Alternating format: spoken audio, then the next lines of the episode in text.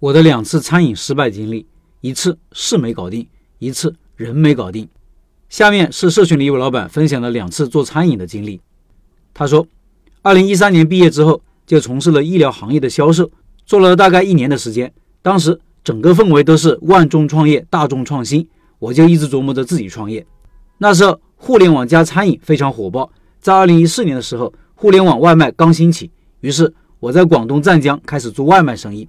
那时候饿了么做的早，主要是做大学生市场。我也是主攻湛江师范学院。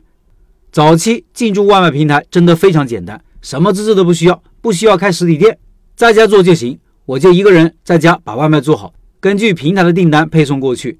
那时外卖都是高额补贴的，点个外卖基本花不了几块钱，所以学生很多都点外卖吃。因为我是一个人做，所以就选择了黄焖鸡米饭这个大热门。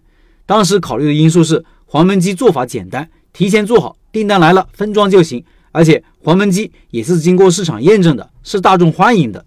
开业之后，每天中午有二十个单左右，当时挺开心的，觉得订单会慢慢起来。但是，一算账，发现赚不了几个钱。后面我就想着降低成本，采用冰冻的三黄鸡代替新鲜的鸡。就这样，又过了几天，学校就放寒假了。做学生生意最不好的地方就是寒暑假。之后寒假回来。我还信心满满的拉了一个当时的兄弟一起过来干，他本身是做厨师的，所以除了黄焖鸡，还做了其他的一些小炒的菜式。但是自从寒假回来重新做，单量就一直维持十几二十单，压根也是没钱赚。现在复盘，我认为当时校园里面的外卖竞争也是白热化，而且很多都是学校有门面的，我在家里做竞争不过，产品也是大同小异，同质化竞争严重。后面就觉得做快餐太累了。看人家糖水生意不错，就跑去专门的做外卖的糖水店当了一个月的学徒。我把别人的制作流程也拍了下来，自己按照流程做出来的，基本问题不大。准备妥当之后，我就在广州的城中村找店铺。当时刚好在元村那边有一个糖水店转让，跟合伙人商量之后就接了下来，转让费一万多，包含设备，店租两千块钱一个月。当时互联网卖已经进入合规期，要求营业执照。租之前也问过原租客和房东是否可以办理营业执照，都说可以。但是真正去办理的时候，发现根本办不下来，这就导致了没法上美团或者饿了么。这个是血的教训。当时我还并不害怕，毕竟不是只上美团才能做外卖的，我自己到办公室派单宣传、打打配送也是可以的。然后我就开始制作宣传单，没想到宣传单做好了，合伙人却因为一些小矛盾，说不做就不做了。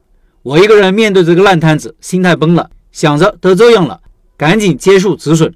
现在总结下来两点经验：第一，对做餐饮这个事还是太想当然了，餐饮确实是进入门槛低，赚钱门槛高；第二，小生意真的不能随便合伙，合伙这个要万分谨慎。以上是这位老板的分享，下面说说我的看法。老板说，餐饮是进入门槛低，赚钱门槛高，这个确实是事实。我认为不仅是餐饮行业，其他行业也一样，或者很多事情都如此。